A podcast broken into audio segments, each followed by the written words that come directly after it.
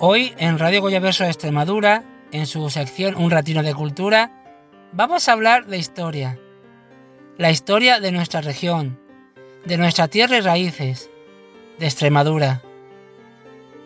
Vamos a hacer un repaso, a grosso modo, de los detalles más importantes acaecidos en nuestra región de Extremadura y más concretamente en nuestro pueblo Alange. Como punto de partida, he cogido una noticia publicada en el portal Huelva Buenas Noticias, donde nos habla de la hipotética adhesión, y leo textualmente, a la comunidad de Extremadura de la provincia de Huelva que pudo producirse si no hubiera estallado la Guerra Civil de 1936. Nos cuenta la noticia, publicada por J. de Mora, que a principios del siglo XX tuvo lugar una exposición onubo-extremeña en la que subyacía un interés por ahondar una idea que algunos manejaban, una anexión a Extremadura en la esperanza de tener mayor peso específico, político y económico que se tenía en el contexto andaluz. Esta idea se llevó a las Cortes de 1912 aprovechando un proyecto de ley para mancomunidades de España de naturaleza administrativa, pero dicha ley no salió adelante. En 1936, durante el debate sobre el anteproyecto del Estatuto de Andalucía, en Huelva se produjo un posicionamiento contrario a formar parte de la comunidad andaluza y el gobierno municipal republicano lo tenía claro, unión con Extremadura. Pero al estallar la guerra civil no se produjo tal anexión. Recientemente, cuenta la noticia, en 2016 se hizo una campaña en redes sociales formulando la cuestión de Huelva como provincia de Extremadura, creándose un intenso debate y los periódicos extremeños dieron cierta cobertura al tema. ¿Qué hubiera sido de Extremadura si tuviéramos a Huelva como la tercera provincia de la región? Pues para hablar de ello y de otros temas de historia y prehistoria extremeña, tenemos el lujo de contar con una eminencia dentro de la historia y la prehistoria extremeña, además natural de nuestro pueblo Alange y gran amigo, con el profesor de la Universidad de Extremadura, Ignacio Pavonsov de Vila. Ignacio Pavonsov de Vila, Nacho para los amigos, es profesor en la Universidad de Extremadura concretamente en docencia e investigación en prehistoria y protohistoria. Recientemente es ganador del premio Arturo Barea con un trabajo sobre Ayacucho llamado Testimonio, denuncia y censura de un soldado extremeño en la campaña de Ayacucho del 1824, el infame manuscrito de José Sepúlveda. Ante todo, Nacho, muchísimas gracias por pasarte por Radio Goyaverso Extremadura y charlar conmigo y toda la audiencia de Radio Collaverso Extremadura. La primera pregunta va en relación con tu trabajo premiado con el Arturo Barea sobre la campaña de Ayacucho en 1824. ¿Por qué fue tan importante dicha batalla, Nacho? Bueno, en primer lugar, Juanjo, agradecerte esta invitación a pasar por tu programa y saludar a los uh, radio oyentes.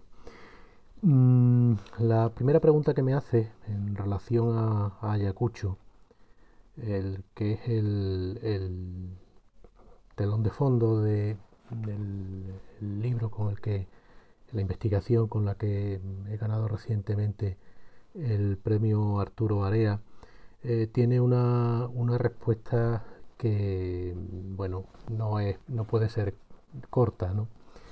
¿Por qué fue tan importante esta batalla? Bueno, mm, comenzaré diciendo que en las formas de hacer historia en las que nos movemos hoy día, en las que entendemos más bien la historia como, un proceso, un proceso de larga duración, pues el, el, hecho de que nos fijemos en un acontecimiento particular, en un suceso particular, en este caso una batalla, pues puede resultar de entrada mm, raro o sospechoso.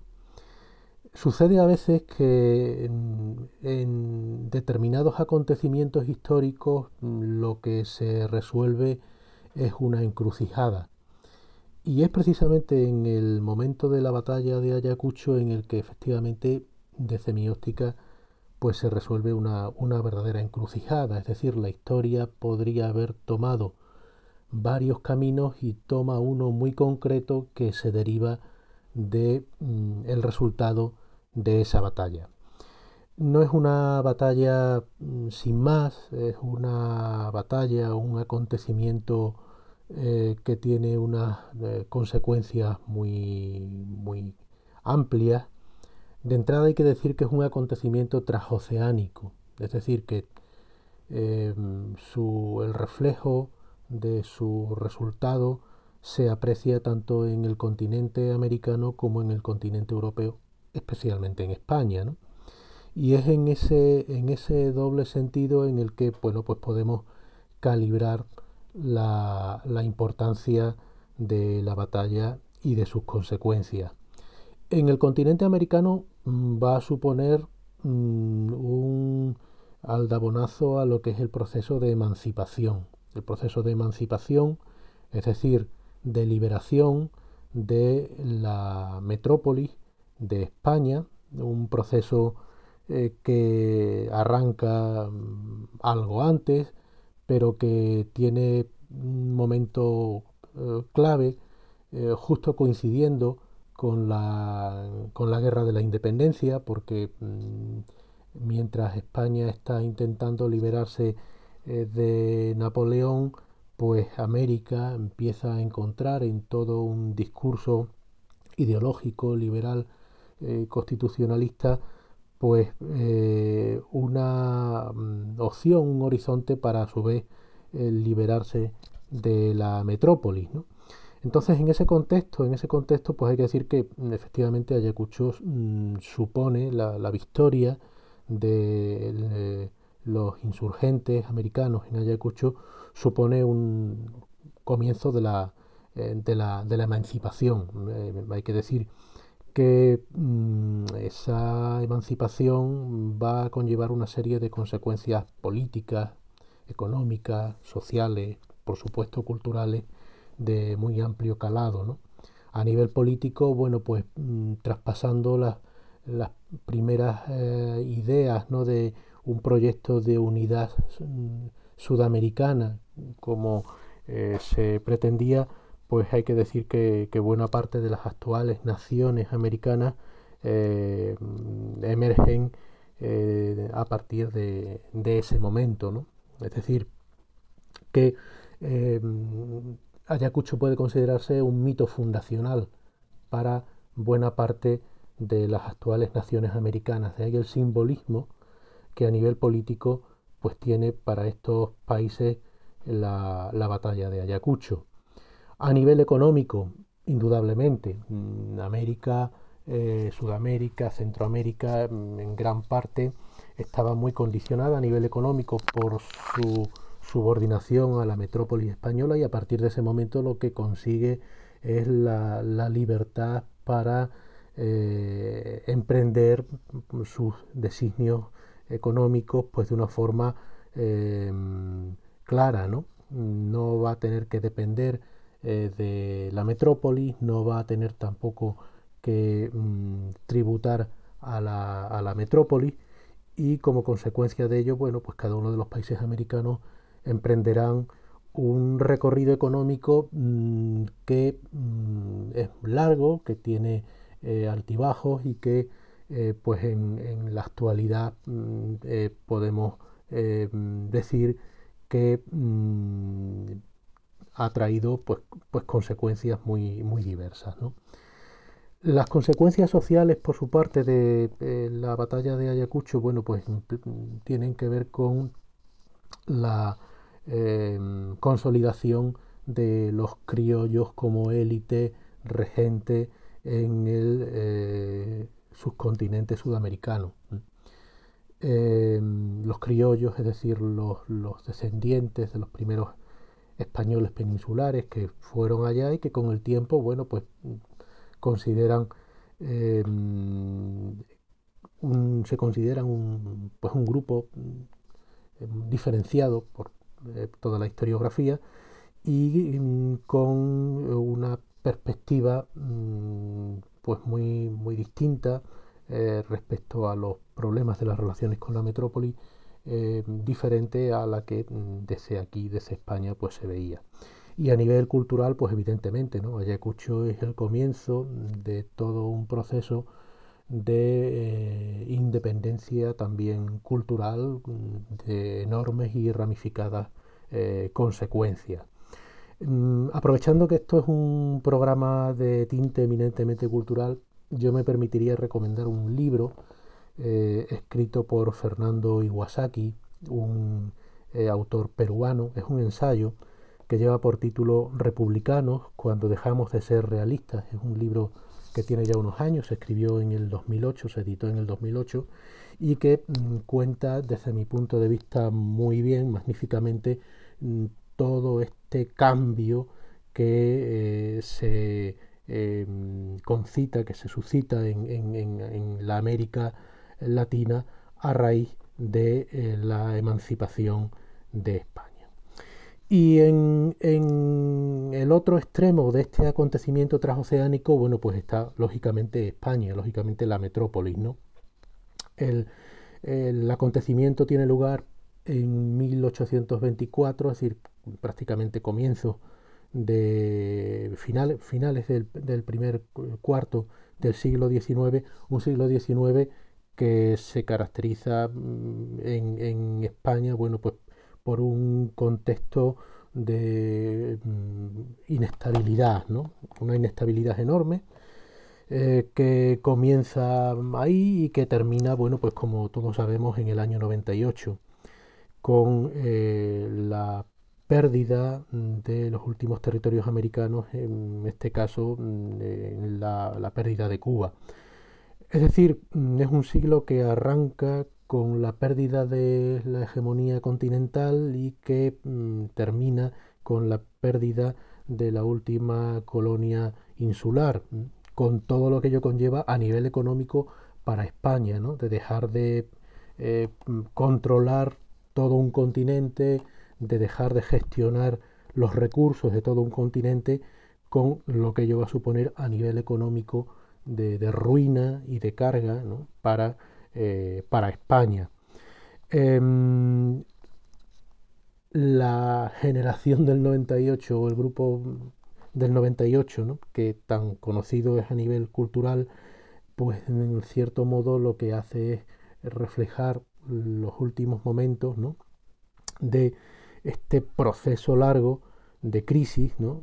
este proceso largo donde al final, bueno, pues España pues acaba un poco preguntándose por su identidad, que es lo que los autores del 98 pues de alguna forma en sus escritos eh, pues, pues expresan, Y luego también, evidentemente, mm, eh, lo que significa Ayacucho mm, para España eh, a, nivel, a nivel político, ¿no? Porque, mm, claro, se pierde pues todo el dominio político en Latinoamérica, pero es que además eh, Ayacucho significa de alguna manera un acontecimiento clave en un pulso que se está produciendo en esos momentos de comienzos del 19 en la propia metrópolis entre el absolutismo y el constitucionalismo o el liberalismo.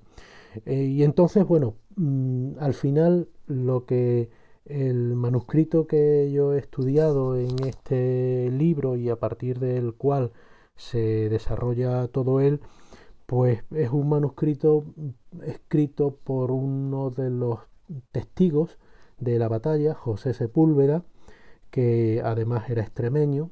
Hay que decir que mm, no son más de una decena los, testigos que han dejado escritos y que nos han dejado su perspectiva sobre, estos acontecimientos, pero bueno, el de, el de José Sepúlveda es un testimonio bastante crítico, es muy crítico eh, con eh, todo lo que fue la campaña de Ayacucho, pero en, ese testimonio pues nos deja mm, también reflexiones de tipo político, de tipo social, que enriquecen lo que es estrictamente un relato de historia militar. En ese sentido, para mí, este ha sido uno de los grandes atractivos que tenían el, poder estudiar este documento conservado en la Brown University norteamericana.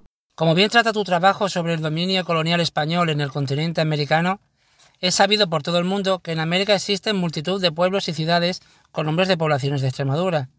Pero me voy a centrar en el pueblo llamado Alange, con J, en Panamá. ¿Se sabe si fue fundada por alguien de nuestro pueblo? Pues no, no parece que el Alange de Panamá fuera fundado por ningún vecino procedente de Alange. Sí que se sabe que su fundación se debe a Pedro Montilla y Añasco, ya en un momento avanzado del siglo XVI, eh, em, y que, bueno, esa, esa población que se integra, pues de alguna manera, en lo que, lo que es la actual Panamá, pues tenía um, previamente población indígena que, vivía por la zona.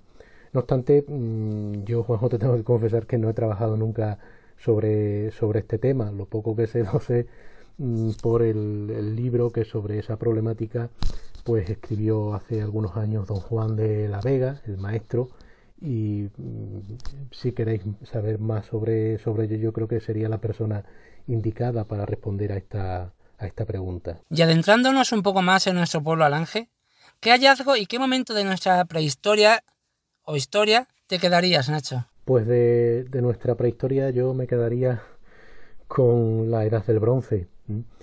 Eh, concretamente en Alange se conserva mm, uno de los, de los pocos poblados conocidos sobre esa etapa que tenemos no ya en Extremadura, sino en el suroeste de la península ibérica, en el Cerro del Castillo de Alange, concretamente en el espacio de la, de la Solana, hay algunos mm, restos que nos hablan de un poblado eh, muy interesante, integrado en, la denominada cultura del bronce del suroeste, que es una cultura pues similar a otras que mm, en la primera mitad del segundo milenio antes de Cristo pues se desarrolló aquí en, en la zona, ¿no? Es una, una cultura donde bueno, pues se aprecian sobre todo la vinculación que hay con el sur de Portugal, porque los elementos materiales que aparecen son similares a los que se dan en el sur de Portugal, si se participa de un mismo ambiente eh, cultural, se vive de una forma parecida. Lo que, lo que sí singulariza de alguna manera al Ángel es el nivel de conservación de, las estructuras del poblado. Em, dándose un paseo por la Solana, bueno, pues se pueden ver unas ruinas que hoy día no están muy cuidadas. Sería aconsejable que se limpiaran, que se prepararan de vez en cuando, porque constituyen un caso único en Extremadura de eh, un poblado de, de, esa, de esa etapa. Concretamente los restos que hay ahí son muy representativos de un granero, un almacén de cereal que excavamos hace ya algunos años y que eh, pues nos mm, expresa de alguna forma los sistemas eh, constructivos de aterrazamiento en ladera con las que con los que esta gente pues se adaptaban al, al terreno ¿no? Em, son muchos los, hallazgos que proceden de aquí del Cerro del Castillo de Alange. Este poblado de la Edad del Bronce hay que decir que aunque se descubrió en los años 80, a mediados de los años 80, como consecuencia de las obras de infraestructura previas a la construcción del embalse, de la presa, pues mm, sí que se tienen noticias de, de él, ¿no? de hallazgos de oro, de hallazgos importantes, ya desde principios del siglo, del siglo XX. El marqués de Monsalud así lo refiere. Es decir, que es un poblado que mm, se conocía, mm, que se perdió la noticia de él, que después se ha redescubierto y lo que tenemos que tratar los alangeños es que, mm, que esa memoria no se pierda, incluso si es posible que cada vez se conozca eh, más del, del mismo. He hablado en la introducción sobre la casi anexión de Huelva a nuestra región. Actualmente se está hablando de la futura anexión de Don Benito y Villanueva de la Serena. ¿Es posible que se produzcan anexiones territoriales? Como profesional de la prehistoria y protohistoria, el ser humano cómo se ha comportado a lo largo de la historia, de manera independiente o dependiente. ¿Qué hemos sido más propensos? ¿A unirnos o a, desunirnos, a separarnos? Bueno, pues estas preguntas que me hace son complicadas de responder. Actualmente está muy de moda ¿no? el tema de la, de la unión, de la unión de Don Benito y Villanueva de la Serena. Pero bueno, yo es que creo que esto mm, no es exactamente una, una anexión territorial, sino, sino una anexión, podríamos decir, administrativa, ¿no?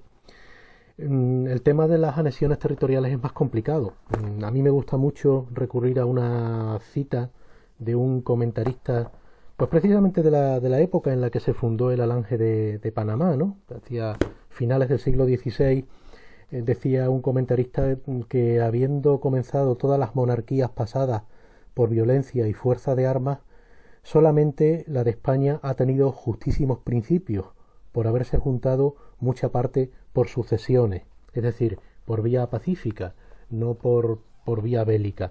El tema de las anexiones territoriales, mm, y es que efectivamente casi siempre obedece a procesos eh, conflictivos, las anexiones y las liberaciones. ¿no? Antes hablábamos de la América Latina y del caso concreto de Ayacucho. En el tema de, Don Benito y de Villanueva, bueno, pues es como, como digo, en mi opinión, más bien una, una anexión administrativa que se realiza fundamentalmente por una serie de, de intereses, intereses de, pues, de, de tipo funcional, de tipo administrativo, ¿no?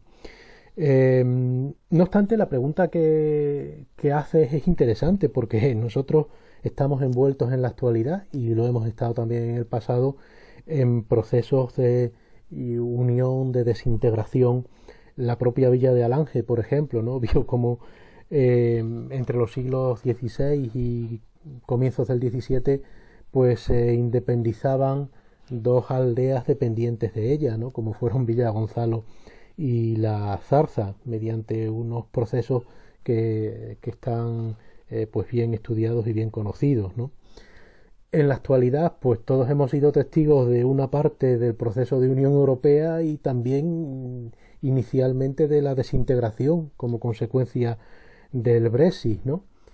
y en nuestros días cada dos por tres abren titulares los independentistas catalanes solicitando o exigiendo eh, una separación de hecho del Estado español. Es decir, que realmente lo que hay detrás de todo esto son intereses, intereses de las distintas comunidades, de los distintos grupos por mm, unirse o por separarse en función de su criterio. El hombre por naturaleza es un ser social.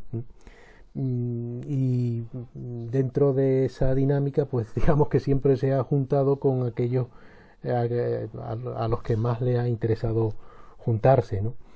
Em, me preguntas si somos más propensos a unirnos o desunirnos yo te diría que históricamente los extremeños hemos sido más propensos a la, a la desunión pero desde la transición, desde la configuración de la comunidad autónoma de Extremadura, eh, ese vivir de espaldas Cáceres a se puede decir que ha desaparecido, ¿no? Yo al menos así lo percibo. Yo veo que hoy día hay una idea de comunidad pues mucho más unida, eh, ya en mi opinión plenamente consolidada y que mm, hace que este tipo de, de, visiones del pasado ¿no? sobre la desunión de los extremeños pues ya eh, hayan, hayan afortunadamente, en mi opinión, terminado. ¿no? Ahora hablemos de ti, Nacho.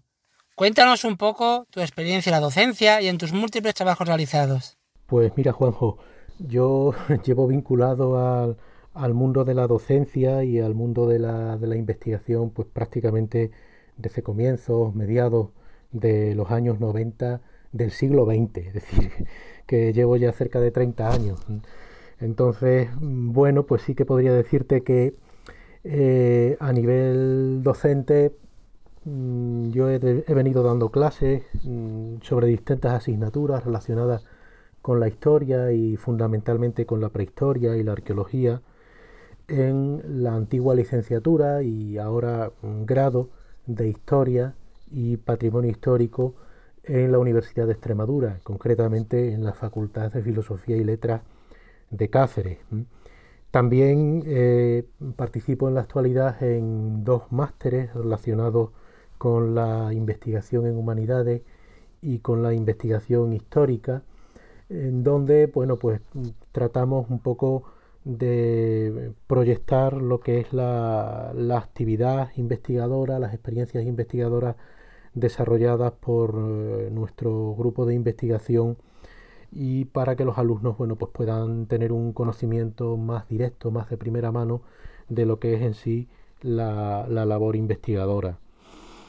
Em, de la labor docente hay que decir que lo que más alegría me, a mí particularmente me produce, indudablemente, es la atención, la atención de los alumnos eh, a lo que se dice en, las clases y luego ya el hecho de que mm, algunos de estos alumnos antiguos pues hayan conseguido ir saliendo adelante y en algunos, eh, en algunos casos con, con un notable éxito, ¿no?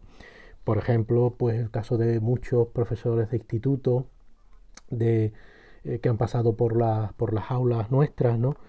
y también de algunos eh, alumnos que con el tiempo han llegado incluso a ser pues profesores universitarios, ¿no? como es el caso de David Zuque, eh, un chico de Mérida que actualmente es compañero mío en el área de prehistoria del Departamento de Historia de la Universidad de Extremadura, o el caso de David Porrinas, ¿no? que es un autor muy célebre ya, con su biografía sobre el CIS, que ha sido todo un éxito a nivel mm, tanto de crítica especializada como de, público, ¿no? podríamos decir. Entonces eso nos causa una alegría muy grande.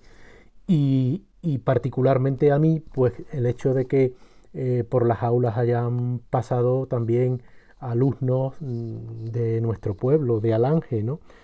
Si no recuerdo mal, el, el último que ha pasado por las aulas es Fran, Fran Román, Francisco Román, eh, al que aprovecho ya pues para saludarle y para eh, pues desearle lo, mejor. Mm, en cuanto a la investigación, pues mm, casi 30 años de investigación dan para mucho, lógicamente. Mm, y en este sentido, bueno, pues las investigaciones, en mi opinión, más, más interesantes que hemos desarrollado tal vez han sido dentro del grupo de investigación en el que me incluyo, el, grupo de estudios prehistóricos Tajo Guadiana o grupo Pretagum, pues los trabajos que hemos hecho sobre distintos aspectos de la protohistoria extremeña. ¿no? Han sido trabajos mm, que se han desarrollado todos, todos ellos dentro de, del marco de mm, proyectos nacionales, es decir, proyectos competitivos eh, que han tenido que mm, pasar por distintas cribas hasta ser concedido. Se nos concede eh, pues una, ayuda económica y con, ello, mm, pues junto a eh, el respaldo siempre de los centros de desarrollo rural de las zonas donde hemos trabajado, pues hemos podido mm, desarrollar, por ejemplo, investigaciones en la mata de Campanario, un proyecto que fue dirigido por el profesor Alonso Rodríguez Díaz, compañero mío también. El proyecto sobre el tiempo del tesoro de Aliseda, que para mí ha sido uno de los, más interesantes que hemos abordado, eh, pues no solo porque hemos tratado de mm, eh, conocer el contexto en el que apareció el célebre tesoro orientalizante de Aliseda, un tesoro que se fecha hacia el siglo VI antes de Cristo, sino también porque hemos podido pues, reconstruir todo lo que es la historiografía del mismo y la historia del descubrimiento, que es un aspecto eh, que tiene sus puntos intrahistóricos, podríamos decir, desconocidos hasta hoy y que pues gracias a, los trabajos que hemos desarrollado pues han, podido eh, ponerse a la luz. ¿no? Eh, no puedo olvidarme en este punto de mm, la concesión que se nos hizo al, grupo de investigación que trabajábamos en, en Aliseda de la tenca de oro institucional mm, hace unos años, ¿no? un reconocimiento a toda esta labor investigadora desarrollada por el grupo Pretagu. Y mm, recientemente, bueno, pues el último de los proyectos que hemos finalizado fue el proyecto em, de Logrosán, sobre el, el, cerro de San Cristóbal de Logrosán, que es una explotación minera de época tartésica orientada hacia la extracción de casiterita. La casiterita, el óxido de estaño, es clave porque para producir bronce se necesita alear el cobre con el estaño y el estaño eh, más cercano a Tartesos era precisamente el, estaño de Extremadura, que tiene en Logrosán uno de sus, de sus puntos donde hemos podido pues, constatar la, explotación, la explotación antigua, la explotación protohistórica. En la actualidad pues desarrollamos otros proyectos de investigación. Actualmente estamos metidos en dos. Uno eh, sobre el mundo de las casas del llano cacereño, es decir, de los asentamientos, de los grandes asentamientos rurales del siglo VI, del siglo V antes de Cristo. En concreto estamos estudiando principalmente el asentamiento de la Ayuela, muy cerca de Aldea del Cano, y otro mm, también denominado la estación, que apareció como consecuencia de las obras de infraestructura de la alta velocidad. Eh, mm, estamos empezando con, esos proyectos, con ese proyecto y también con otro mm, que se desarrolla relativamente cerca de Alange, eh, concretamente en la zona de Ribera del Fresno, que es eh, el proyecto sobre Fornacis, sobre el Opidum romano republicano de Hornachuelos, la Fornacis de Ptolomeo, que es un proyecto muy interesante porque mm, estamos muy acostumbrados a reconocer el mundo romano más por sus consecuencias, es decir, pues por las ciudades, por la fundación de Mérida y toda la proyección del imperio ¿no? en las ruinas romanas de Mérida, pero hay un episodio previo, que es el episodio de la conquista del territorio, que es el que nosotros puntualmente, a través del caso de Hornachuelo, estamos tratando de, de reconocer y de estudiar. En Hornachuelo se empezó a excavar hace ya mucho tiempo, pero ahora mm, es cuando a través de un proyecto nacional pues vamos a tratar un poco de recopilar y poner en orden todo lo que han sido los, resultados de esas excavaciones en los años previos e implementar una serie de analíticas sobre muestras extraídas en las excavaciones con anterioridad que a buen seguro nos permitirán reconstruir muchos aspectos de la, de la economía y también de la sociedad, porque se está estudiando el cementerio, los huesos recuperados en, en, la necrópolis de ese Opidum, de ese poblado fortificado, que pues nos depararán seguramente interesantes conclusiones en el futuro. Y no podía de olvidarme tampoco de otra labor investigadora que no es ya en grupo, sino individual, y que tiene más que ver, digamos, con los aspectos no tanto pre y protohistóricos, sino históricos en sí, ¿no? Y así, pues, mm, pues no puedo olvidarme de mm, la antología que en su momento editamos sobre el poeta Pedro Belloso, el alangeño Pedro Belloso, o los trabajos sobre las ermitas de Alange que publicamos en un libro eh, con la Diputación de Badajoz hace también unos años, ¿no? además de una serie de de artículos mm, sobre la historia de Alange que en diversas ocasiones pues hemos presentado casi siempre a las jornadas de historia de Almendralejo y Tierra de Barro, donde pues siempre los han acogido pues, con digamos con, eh, con, mucha complacencia. Como puedes ver, bueno, pues hay mucho trabajo detrás y esperemos que podamos seguir trabajando al, al mismo ritmo en, los, en los próximos años. ¿no? Hablando de tus trabajos, ¿con cuál te quedarías? ¿O con cuál has disfrutado más? Uf, pues esta pregunta sí que es difícil. ¿Con qué mm, trabajo me quedaría? ¿Y con cuál he disfrutado más?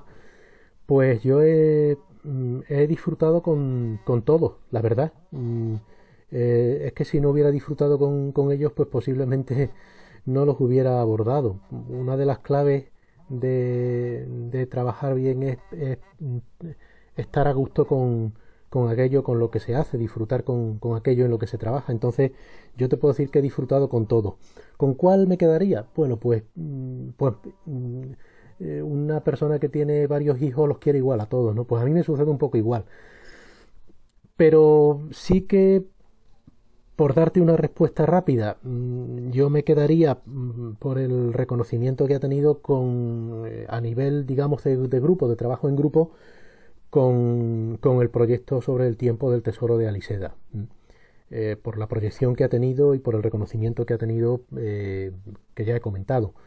Y luego, de la investigación más propia, más personal, bueno, pues, pues yo me quedaría Mm, con, con la edición y los comentarios a, la antología de Pedro Belloso. Eh, fundamentalmente porque creo que así bueno, pues se ha contribuido de alguna manera más a dar a conocer a una figura cultural importante de nuestro pueblo y que mm, no siempre ha sido reconocida como, como se merecía. ¿no? Y ya que me das la oportunidad, bueno, pues voy a aprovechar aquí para reivindicar una cuestión. Eh, estamos muy acostumbrados mm, eh, a que mm, en, otros pueblos o en otros sitios los, espacios culturales pues, pues tengan nombre propio. ¿no? Y a mí particularmente me da mucha pena que eh, en Alange a la Casa de la Cultura o a la biblioteca se la, se la reconozca simplemente como Casa de la Cultura o Biblioteca, sin nombre propio. Yo creo que Pedro Belloso es una personalidad eh, con el suficiente empaque como para que eh, nuestras autoridades culturales, desde la Concejalía de Cultura de nuestro pueblo, incluso desde la alcaldía, pues se eh, promoviese la denominación de la Casa de la Cultura como Casa de la Cultura Pedro Belloso. Porque si a nuestros contenidos culturales no le damos personalidad, corremos el riesgo de olvidar nuestro pasado y ese es uno de los problemas más grandes que tenemos eh, como, como colectividad, olvidar nuestro pasado. Entonces aprovecho la oportunidad que me da para hacer esta reivindicación. ¿En qué proyectos te gustaría adentrarte o qué proyectos tienes? Bueno, pues mm, más allá de concluir los proyectos en los que ando metido, a mí me, me apetecería mucho en su momento adentrarme en un proyecto que sería retomar las excavaciones en la solana de Alange, en la solana del Cerro del Castillo. Eh, yo creo que para ello mm, hay que montar un proyecto muy concienzudo, un proyecto muy serio. Hay que contar también con el apoyo institucional, con el apoyo del, ayuntamiento, de los, centros de desarrollo rural de la zona, porque mm, sería un, proyecto de, entidad, de recuperar y conocer más lo que es la ocupación prehistórica de la edad del bronce del pueblo, que es donde están los, orígenes del pueblo, y mm, obviamente ese es, en mi opinión, el, proyecto de futuro que más me, que más me gustaría eh, poder hacer. Bueno, pues mm, más allá de concluir los proyectos en los que ando metido, a mí me, me apetecería mucho en su momento adentrarme en un proyecto que sería retomar las excavaciones en la solana de Alange, en la solana del Cerro del Castillo. Eh, yo creo que para ello mm, hay que montar un proyecto muy concienzudo, un proyecto muy serio.